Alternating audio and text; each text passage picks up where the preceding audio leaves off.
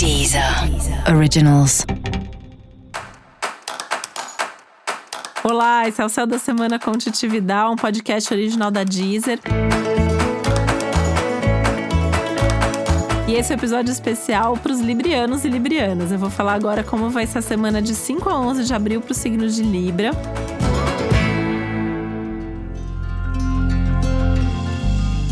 Eu quero lembrar que para que o céu da semana chegue pontualmente na sua casa, a gente sempre grava com uma certa antecedência. Por isso, o céu dessa semana também foi gravado antes de toda essa pandemia ganhar tamanha proporção.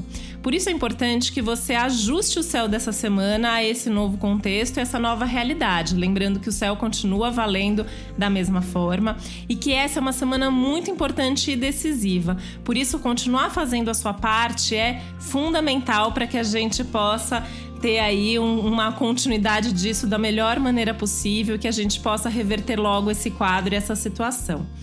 Eu também quero avisar que já está disponível um episódio especial sobre a Covid-19, do ponto de vista astrológico, onde eu explico um pouco melhor esse contexto todo a partir da astrologia. E fique agora, então, com o céu dessa semana.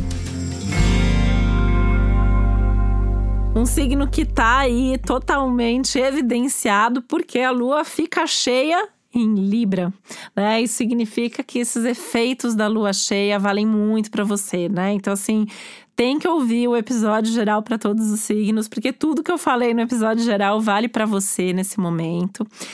Que é um momento mais delicado em termos de emoções mais fortes, emoções mais intensas, um risco alto de explodir ou de alguém explodir com você, né? Então, cuidado para não irritar as pessoas, né?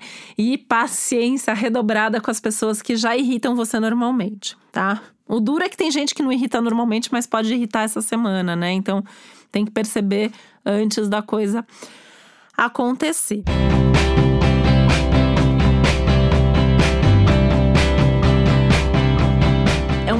você pode sentir tudo muito mais forte, né? Então, assim, o que, que tá legal nas suas relações e na sua vida, o que, que não tá legal, o que, que é muito diferente entre você e as outras pessoas. E aí, isso pode ir trazendo esse nível de irritação, esse nível de estresse essa vontade de resolver a vida para ontem, que é muito perigosa, né? Porque tem que tomar um cuidado aí para não tomar decisões definitivas, por exemplo, rompimentos, né? Pode acontecer. Então tem que pensar bem antes de fazer. O ideal essa semana seria assim, focar no que tá dando certo, focar no que tá funcionando, focar no que tá te fazendo bem e fazer isso, né? E enrolar o resto. Enrola quem tá te pressionando, enrola quem quer que você decida o que você não sabe, enrola para fazer o que você não tá pronto, né? Uma semana meio para isso.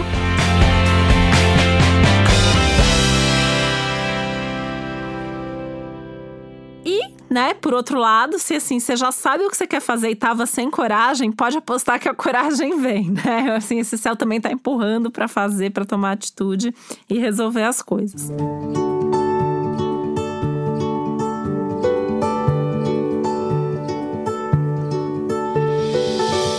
coisa que pode ser uma boa válvula de escape, duas na verdade, né? Uma é um lado mais criativo, de atividades mais criativas, então se envolver com coisas criativas, principalmente que você esteja envolvido nisso e isso sirva como uma forma de extravasar a ansiedade, a energia.